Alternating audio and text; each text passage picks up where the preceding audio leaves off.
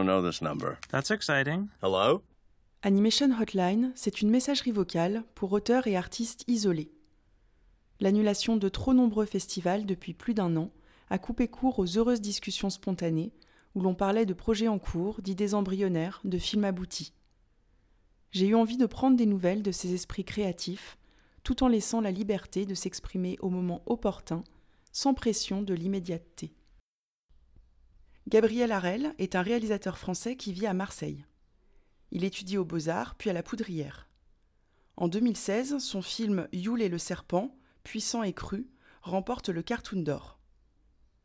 Il développe ensuite La Nuit des sacs plastiques, d'abord en résidence à Viborg au Danemark, où nous nous sommes rencontrés, puis avec le soutien de Kazakh Productions.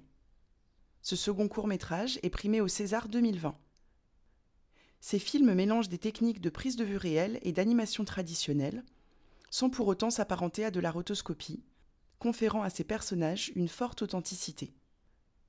Nous nous sommes récemment croisés à Valence, où il pitchait son dernier projet, et j'avais envie d'en savoir plus. Oui, salut Clémence.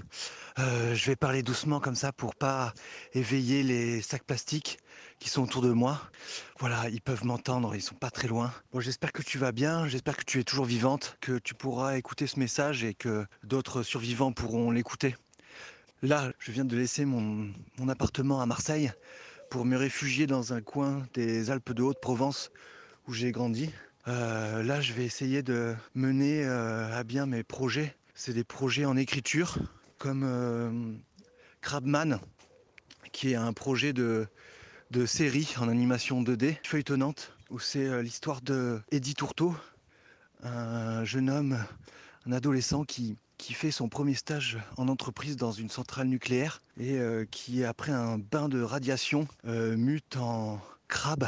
Et donc il devient à moitié, à moitié crabe et il va essayer de s'enfuir de la centrale nucléaire. Voilà, c'est une série de, d'aventures et de romances car ce crabman tombe amoureux de Malik Calamar, une jeune fille calamar, avec qui il, il essaiera de s'enfuir et de libérer plein de mutants qui sont enfermés sous la centrale, condamnés à, à récolter l'uranium pour la centrale nucléaire. Avec ce projet, j'étais en résidence à l'école de la Poudrière. C'était une résidence sur euh, trois semaines, trois sessions de semaines pour euh, développer le projet, pour développer euh, l'écriture et, le concept, essayer de, clarifier le concept du projet. J'ai fini cette résidence en pitchant le, projet et malheureusement toutes les personnes qui ont entendu ce, pitch se sont transformées en mutants fruits de mer. bon voilà, j'ai donc enchaîné sur, euh, sur un autre projet. Donc c'est un long métrage euh, d'animation euh, d'horreur, mais, mais drôle aussi, qui s'appelle Plastic Zombies et qui est en quelque sorte une extension de mon court métrage La nuit des sacs plastiques. Ce projet, ce long métrage donc, se passe aussi à Marseille. Il raconte l'apocalypse par l'invasion et l'éveil des sacs plastiques et des sacs poubelles à Marseille je raconte euh, cet apocalypse via euh, Myriam, une, une, championne de boxe qui, euh, au sommet de sa carrière, décide d'arrêter la boxe pour avoir un enfant. c'est très compliqué pour elle parce qu'elle est lesbienne et seule et donc voilà c'est un, un, projet très très important et un grand combat qu'elle mène et lorsque ça commence elle est enceinte de presque 9 mois et, on lui dit que tout va bien, elle devrait accoucher dans quelques jours, sauf que les sacs plastiques autour d'elle et les sacs poubelles s'éveillent et commencent à attaquer toute la population marseillaise. Euh, elle va devoir traverser la ville donc pour trouver euh, un endroit en sécurité à l'abri des, sacs poubelles et des sacs plastiques qui étouffent euh, tout le monde. Et donc elle va traverser la ville de Marseille Nord euh, Marseille Sud, euh, les Calanques, euh, les îles, la mer, pour accoucher en, sécurité. Voilà, les projets sont vraiment euh, au stade de début de, l'écriture, hein, de synopsis. Je travaille aussi sur euh, un autre projet qui est un, long métrage en prise de vue réelle, en fiction, euh, avec une amie, Dorothée Sebag, qui est réalisatrice à Marseille.